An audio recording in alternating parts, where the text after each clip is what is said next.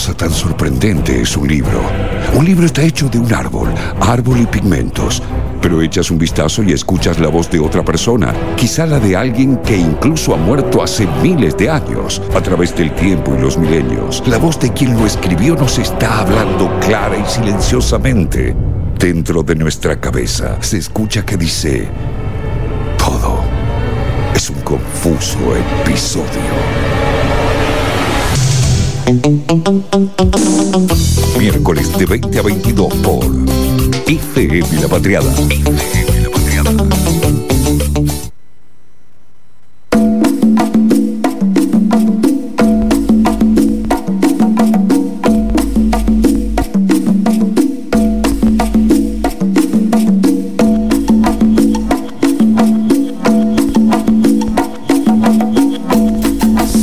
Minutos pasaron de las 9 de la noche. Les recordamos que al 1122349672 eh, ahí nos, puede, nos pueden escribir también, buscarnos en Twitter, arroba confuso FM. La verdad que me, me encantó las dos temáticas que tratamos hoy. Eh, el Luquita Pino con la cumbia uruguaya con De, de Planta. De la planta. De la planta. Pero, la con. Che, me encantó eso, ¿eh? Quiero decir, estuve acá bailando. ¿Te tiraste unos pasos, Dani? Sí, sí, a mí la cumbia me, me puede. Por favor, Dani, tenemos que salir a bailar cuando todo esto pase, por Dios. Por favor. hagamos una fiesta. Re que el programa tenía dos meses. bueno, podemos organizar una clandestina, ¿no? Hoy estábamos hablando que acá. Elegante. Que acá de, de NFM La Patria organizar cuando todo esto termine un viaje patriótico a algún lado, una quintita, un racho, me gusta, una, gran fiesta popular eh, de FM La Patriada. Eh, pero ahora le toca el turno a ella, nuestra voz en el éter. Dani Morán, ¿de qué vamos a hablar? Bien, ¿qué tal? Bueno, esto, viste, es un poco así, como sale. No, realmente estuve muy conmovida. Les cuento así brevemente. Ayer estuve en el Museo del Libro y la Lengua. yo soy parte de Poetas por el Aborto Legal y estuvimos ahí leyendo y realmente fue muy emotivos. Hizo, se están haciendo una, una serie de actividades que se llaman la Kermés del día después, que tienen que ver con todo lo que tiene que ver con la legalización del aborto y todas las luchas, pero también las luchas que continúan, como los femicidios. Así que bueno, estuvo buenísimo y ahí me crucé con muchas poetas, amigas, conocidas. Realmente es muy raro cruzarse con gente que uno quiere y no poderla saludar con un abrazo o un beso. Pero bueno, y ahí, bueno, hablando un poco con las compañeras, eh, nada, me surgieron algunos nombres y yo tenía previsto, obviamente, para este programa, porque me parece fabulosa, eh, a Flavia Calice, que es una gran poeta que, que, está en este momento, podríamos decir, en un auge eh, dentro del mundo de la poesía por, por, por su, su, desarrollo, que siempre estuvo ligado a la poesía, pero que ha, ha, tenido como un poco, a lo que vamos a ir después con Juan Solá, mucho su talento tuvo gran repercusión en redes sociales, entonces por eso muchas personas hoy la conocen. Eh, digamos, pero tiene una larga trayectoria vinculada a la escritura. De hecho, algo que me sorprendió es que, por ejemplo, todos sus libros son de poesía, digamos, no ha escrito muchas otras cosas que no sean poesías, quizás algunos más prosas, ¿no? Pero siempre vinculado a la poesía y el arte performático, que es un poco lo que, lo que estamos eh, también en este momento, muchos jóvenes, jóvenes, eh, digamos, muchísimos están ahí como emprendiendo otros modos de, expresión que mucho tiene que ver con la poesía, ¿no? Digamos que un poco las redes sociales también en esto de comunicar nos dan tanta cantidad de caracteres, una imagen con determinadas cuestiones, entonces está en la creatividad performática poder comunicar ahí y también la poesía que uno puede ver por la calle en distintas intervenciones y, formatos, ¿no? Si les parece, vamos a empezar a escucharla a Flavia como contando un poquitito sobre esta cuestión, sobre lo que ella piensa sobre la escritura. Eh, así un poco entramos en tema y la vamos también escuchando y conociendo. Dale, escuchamos. En relación a la poesía y a la lección de la poesía, no fue a partir de lo performático, porque eso vino mucho después, pero sí podría decir que llegó a mí la poesía y que después no la pude evitar como una herramienta de comunicación. Al comienzo, de hecho, como una única herramienta de comunicación, sentía que podía hablar desde ahí y que me comprendía mejor a nivel emocional con los autores y autoras que, que escuchaba o que leía. Así que en ese sentido primero vino la poesía y después lo performático. Y lo performático llegó cuando la poesía eh, solamente leída me quedó bastante chica, no, no sentía que, que estaba pudiendo solamente expresarme o, decir algo a partir de, la boca, sino que necesité incorporar el cuerpo. Y ahí es donde empecé a, a recitar, empecé a utilizar elementos, a disfrazarme, a, no sé, jugar con luces y bueno, ahí vino más lo performático clave también lo, me parece lo, performático con respecto a los que lo nos contabas de los nuevos mecanismos que tienen que adoptar los, los escritores, ¿no? que van adoptando los escritores más jóvenes con las redes sociales. Porque lo performático puede ser una herramienta dentro de las redes sociales o eh, una herramienta fuera en una presentación física, ¿no? Que algo que ya extrañamos, pero que de a poco irán volviendo en algún momento. Sí, es, es, muy, es muy loco el caso de Flavia, me parece que, que, bueno, que también interpela por su edad, ella tiene 28 años recién, digo, ha tenido ha publicado este año su sexto poemario, chicos. Es como un montón para, para, un poeta tener seis libros, em, sobre todo en su, corta edad, ¿no? Y, también lo que uno llama el proceso de la escritura. Digamos que ella podríamos decir que en algún punto se dedica específicamente a eso, da muchísimos talleres, está vinculada con producción de fanzines, con producciones artísticas, ¿no? Está como por ese lado y también su, su su, digamos, su imagen. El recién leí una nota que le habían hecho hace muy poquito en revista Brandon que hablaba solamente de sus tatuajes. Con 28 años tiene 30 tatuajes ya. Y que son tatuajes muy, muy raros, ¿no? le preguntaban ahí en la, en la entrevista cuál era el que más le gustaba y es eh, el souvenir de Mar del Plata, dice ella, que son dos delfines que se están así como, como saludando y abajo dice Mar del Plata, ¿no? Como los que cambian de color, ¿no? Por, por todo lo que obviamente cada uno de, esos tatuajes tiene como una historia para ella, pero, pero bueno, también ella decía que hay muchos que no le gustan, ¿no? Pero que bueno, que ya ya los tiene. Entonces, bueno, hay como toda una cuestión de la performatividad, pero que también lleva al personaje.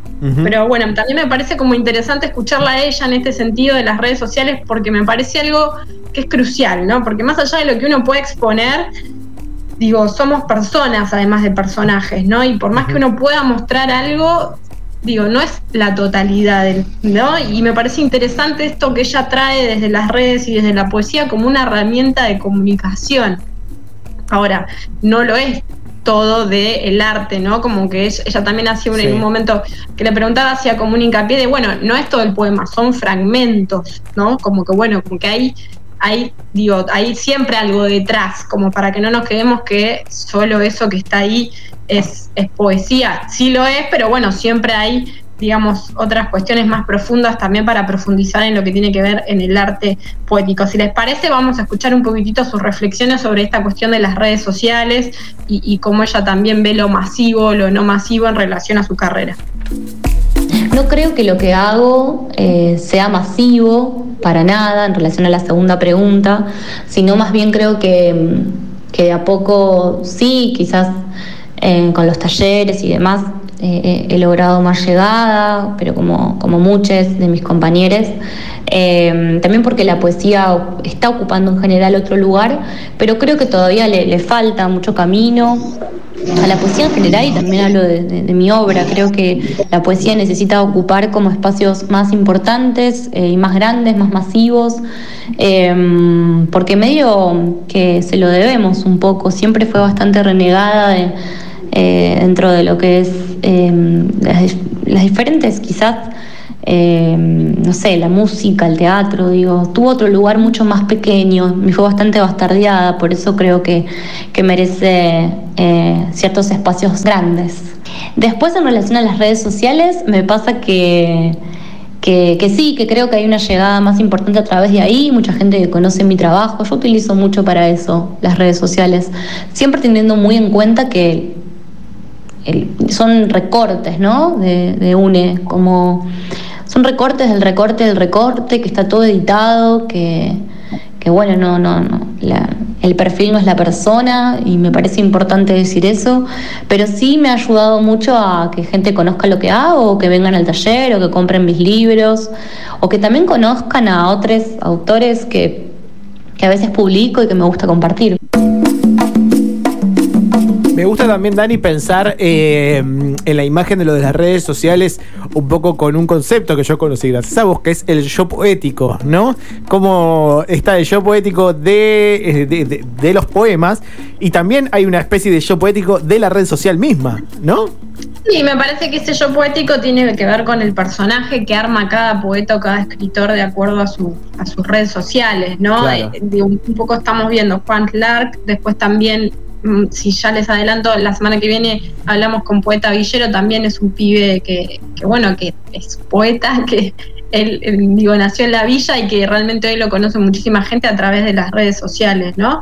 Eh, entonces digo, ¿cómo es esto que eh, también hay como un alguien, un yo que está expresando en un lugar, digamos, virtual? Eh, y también me parece que está como en esto que dice Flavia, ¿no? Es muy difícil a veces para los poetas exponerse, digo, por más que uno crea que, bueno, hay lecturas de poesía y demás, la poesía es una, es una, justamente es una escritura que habla del yo y no puede no hablar del yo, digo, Claro. no hay corrimiento. Dios, estoy yo ahí con mi corazón abierto y te lo estoy diciendo, ¿no? Claro, Entonces, claro.